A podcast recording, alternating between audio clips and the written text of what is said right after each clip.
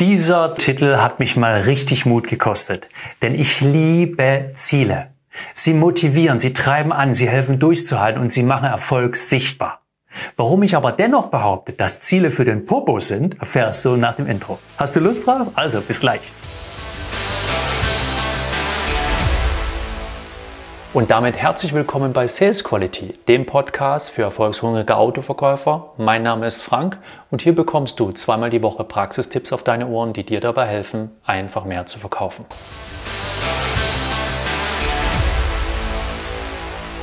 Lass uns gleich zum Thema kommen. Warum behaupte ich, dass ein Ziel dir nichts nutzt? Ich arbeite schon seit, seit ich denken kann mit Zielen.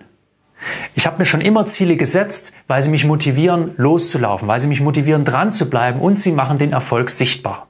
Wie so ein Fixstern am Himmel kann man sich daran orientieren und man schafft es dann auch über Unwegsam, mit Unwegsamkeit zurechtzukommen, weil man eben dieses Ziel hat.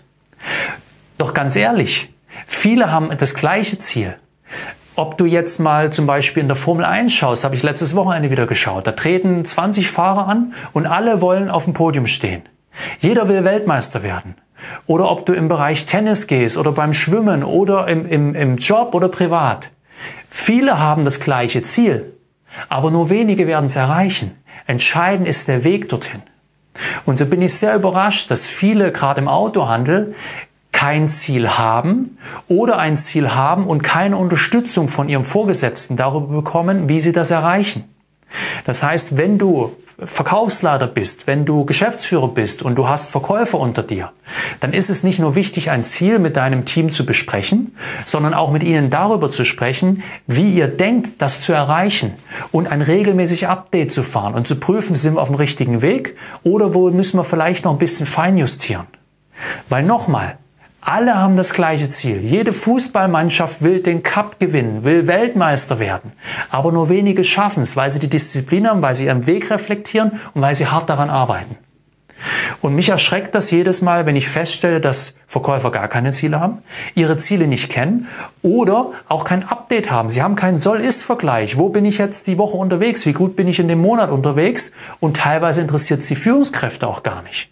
Es ist also nicht immer die Schuld des Verkäufers alleine, ähm, sondern mehr die, die, die Verantwortung der Führungskraft, ein Ziel gemeinsam zu bestimmen, ein Ziel, was alle motiviert und dann gemeinsam daran zu arbeiten, das zu erreichen. Da sollte dann jeder seinen Beitrag zu leisten.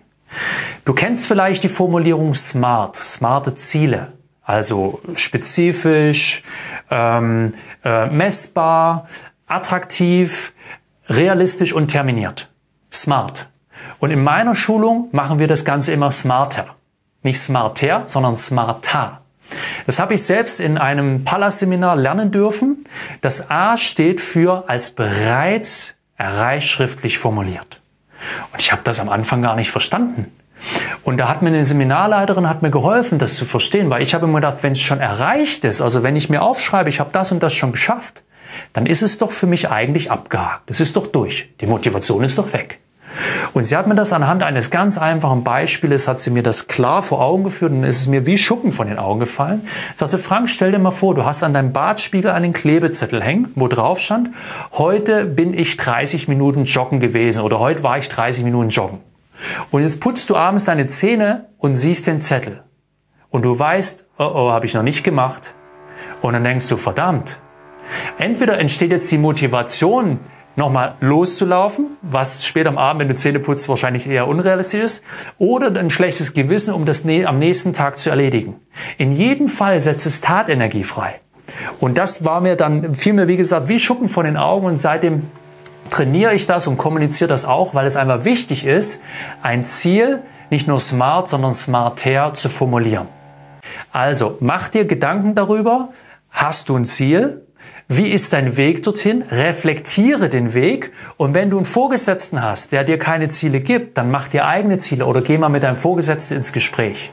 Und bist du Vorgesetzter, dann geh nochmal mit deinem Mitarbeiter ins Gespräch und ergründet mal gemeinsam, warum gibt es denn dieses Ziel? Weil das Warum dahinter schafft eben auch eine Motivation, es anzupacken und durchzuhalten.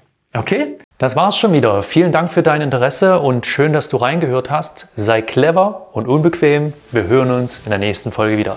Ciao.